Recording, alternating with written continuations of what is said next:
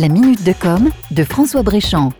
Au-delà de l'âpre compétition que se mêlent les géants de l'Internet pour capter le plus d'utilisateurs sur leurs réseaux sociaux au grand public, désormais une nouvelle bataille émerge, la bataille des réseaux collaboratifs pour les entreprises. Ces plateformes se nomment Facebook Workplace, Microsoft Teams, Trello ou Slack, et elles sont nées de plusieurs facteurs. Le premier, c'est le manque d'innovation des messageries mail, le fait qu'elles ne soient plus adaptées au suivi des projets et aux besoins de productivité dans les entreprises. Dans le cas d'un suivi de projet qui implique de nombreuses personnes, c'est fou le temps qu'on perd à lire et à répondre à des emails qui la plupart du temps ne font que relater le suivi du projet. Comme ces mails sont en copie à tous les membres du projet, chacun donne son avis et il donne vite lieu à des réponses en cascade. Il faut alors remonter le fil et lire toute la série pour pouvoir suivre. Le deuxième facteur qui favorise ces nouveaux outils collaboratifs, c'est l'évolution des méthodes de travail dans les entreprises. Avec la transformation digitale qui touche désormais tous les secteurs économiques,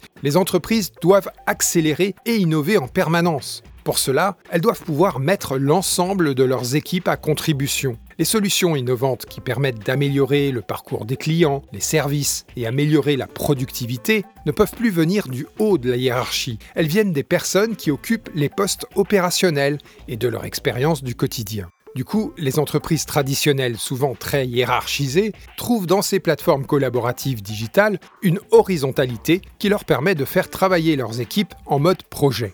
Dans la prochaine minute de com, nous verrons un exemple de plateforme collaborative, comment elle fonctionne et en quoi elle répond aux nouvelles organisations du travail. À suivre. C'était la minute de com de François Bréchamp.